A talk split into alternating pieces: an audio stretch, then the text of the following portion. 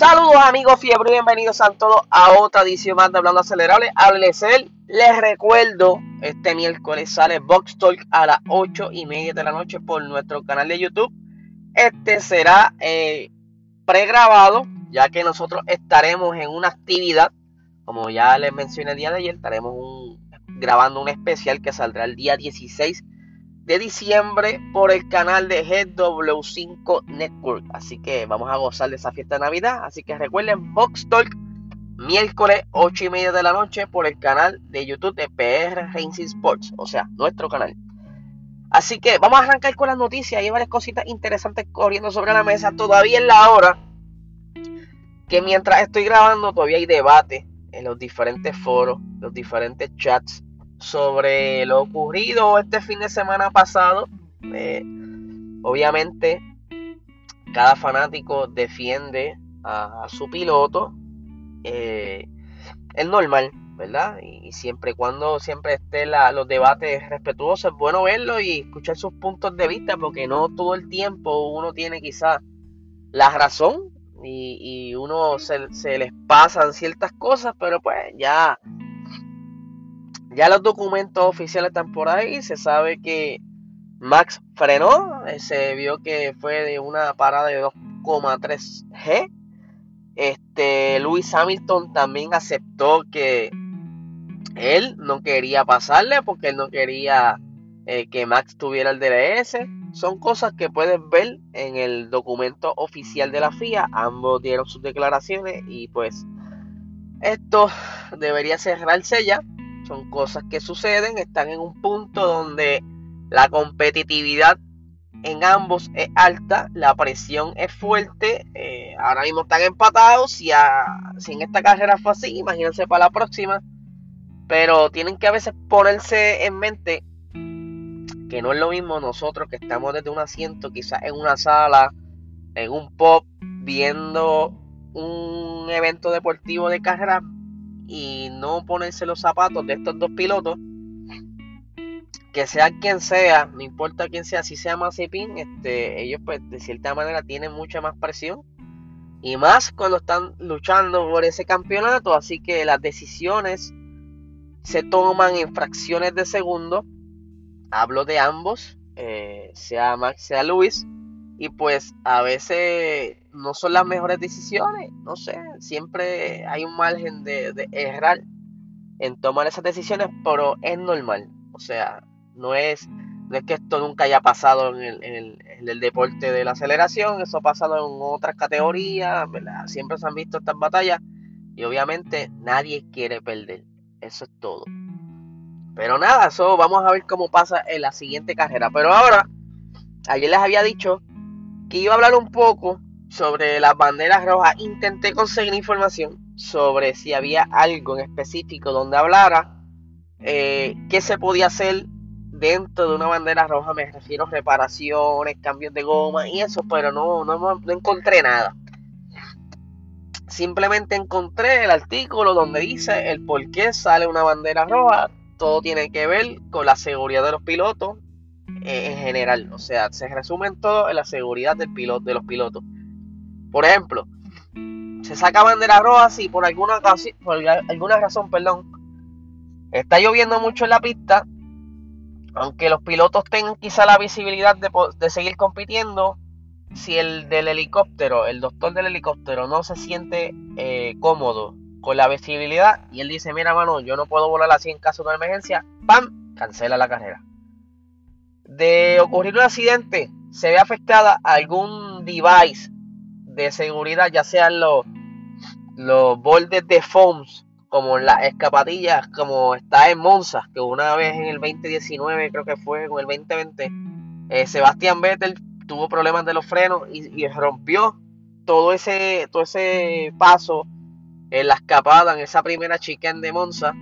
Tuvieron que parar la carrera para reemplazar esos pedacitos de foams. O sea, perdóneme. Eh, todo que tenga que ver con seguridad detiene la carrera. Pedazos de, monoplaza que se les haga difícil remover en, en un safety car. Eh, las vallas rotas. Lo vimos en, el accidente de, de Grosjean el año pasado. donde tuvieron que detener la carrera casi una hora para reparar esa valla, para evitar que si ocurriera lo mismo, en la misma zona, pues el piloto tuviera donde amortiguar el, accidente, ¿verdad? El, golpe. ¿Qué pasa? Cuando pasan estas situaciones así de banderas rojas, pues aparentemente, y esto lo estoy yo sacando conclusiones porque no lo vi por escrito, hay ciertas normas que se, se cuadran entre el director de carrera, la FIA y los pilotos. Por eso siempre hay una reunión antes de carrera de los pilotos y eso. Tengo esta sinusitis hoy que no la aguanto. Eh, hay unas reuniones donde se, reúnen los pilotos con la FIA, todo el mundo, y dependiendo del circuito dicen, mira, mano, este, habíamos dicho inicialmente, por ejemplo, en la práctica, que en la curva tal, el límite iba a ser la línea amarilla, pero dado que es difícil mantenerse dentro de pistas, pues vamos a permitir entonces en esa curva que se salgan un poco, no completo, pero que se salga un poco y pues, ¿sabes? Son esas son las conversaciones que se dan.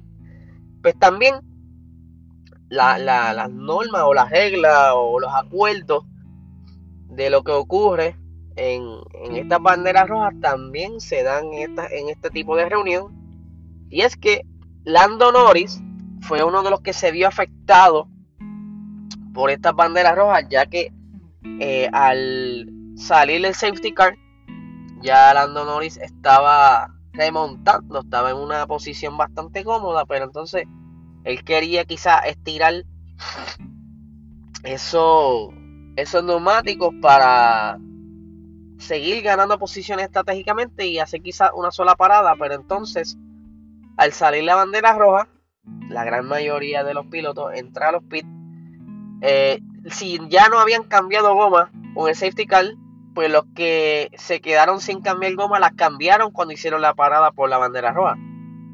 Entonces, si Lando Norris ah, en, esa, en ese fue de los que entró primero en ese safety car para hacer quizás el undercut eh, y poder quizás más adelante aprovecharse de, lo, que los demás que no entraron a los pits, el poder ganar esas posiciones, pues lamentablemente con esta bandera roja todo el mundo entró, todo el mundo cambió goma, así que la estrategia se fue el traste.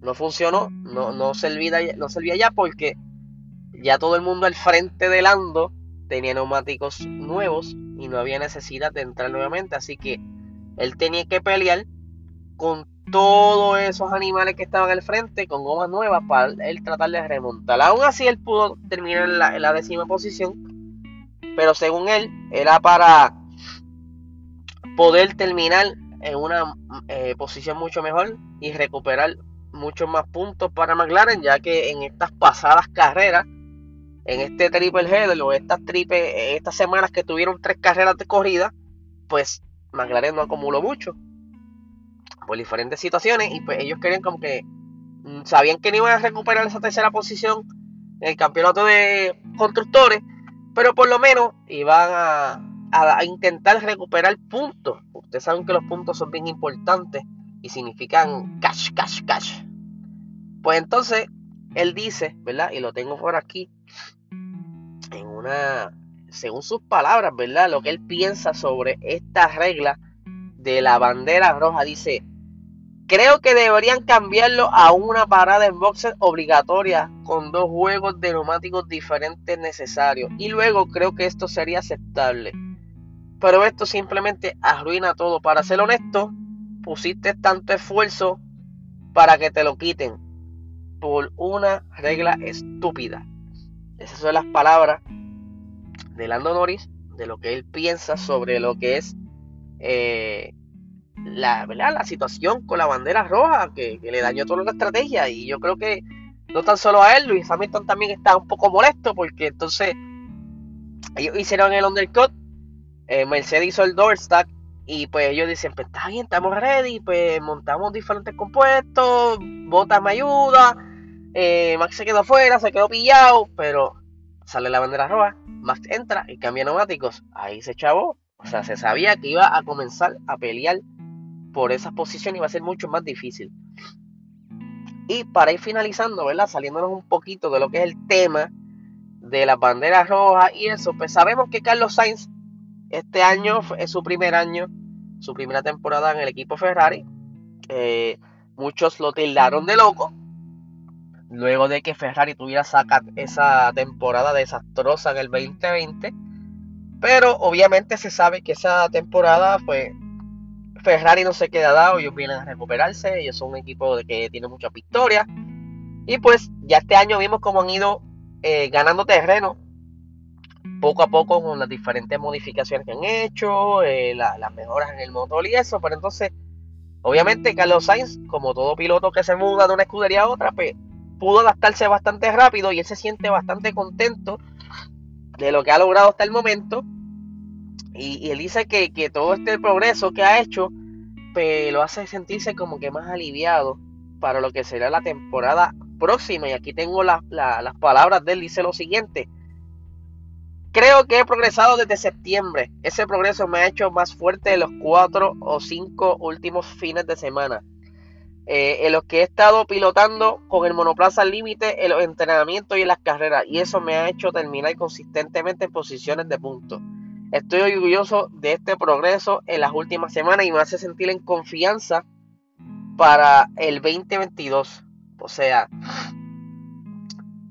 obviamente eh, la confianza es un factor bien importante cuando tú estás en este tipo de categoría. Lo vimos como Pierre Gasly, ¿verdad? Poniendo un ejemplo, cuando él estuvo en el 2019, esos seis meses, esos primeros seis meses en Red Bull, que él como que desconfió en un momento dado de, su performance y pues su mente eh, y, esa confianza lo traicionó básicamente y estaba cometiendo error y cometiendo error y cometiendo error más la presión del equipo pues hace que sea mucho peor y pues ya todos saben que después lo bajaron y subieron álbum y, ahí es para que entiendan eh, lo que es tú tener confianza de ti mismo y estar en un punto mental donde estás calmado y, en confianza, ¿verdad? Que esto te ayuda entonces a, a desarrollarte, a aprender cosas nuevas y a seguir mejorando en el equipo. Y pues Carlos Sainz es cualquier muchacho, sabemos muy bien que Carlos Sainz, pues su papá, eh, aunque no corre Fórmula 1 ni nada, pero viene del mundo de las carreras, ya si sea en arena o en tierra o en nieve, tienes unos puntos de destreza que son básicamente iguales, que tiene que ver mucho de lo que es la, disciplina, los entrenamientos y todas esas cosas, y obviamente pues él tuvo un buen coaching a medida que fue creciendo y pues en, eh, combinación con su disciplina pues y el compromiso ha hecho que Carlos Sainz en estos últimos años ha ganado como que esa, esa fama de que es un muchacho que si, si lo sabes que tienes puntos seguros porque él de los que más recoge puntos en, en casi todas las carreras. De hecho creo que hace poco eh, dijeron salió un artículo donde él ha sido eh, este año yo creo de los que más ha acumulado puntos, o sea, ha estado consistente acumulando puntos en esta temporada. Eh, fuera obviamente de los de los tops, pero de verdad que este muchacho va muy bien y el año que viene, pero pues, obviamente todo esto de, la, de las regulaciones nuevas y eso pues lo pone más interesante aún y podemos ver cuánto se ha desarrollado eh, de cara a que todo el mundo tendrá un monoplaza técnicamente igual. Así que vamos a ver qué sucede. Vamos a estar bien pendientes de lo que sucede. Les recuerdo, este miércoles, 8 y media de la noche, por el canal de nosotros PR Racing Sports en YouTube.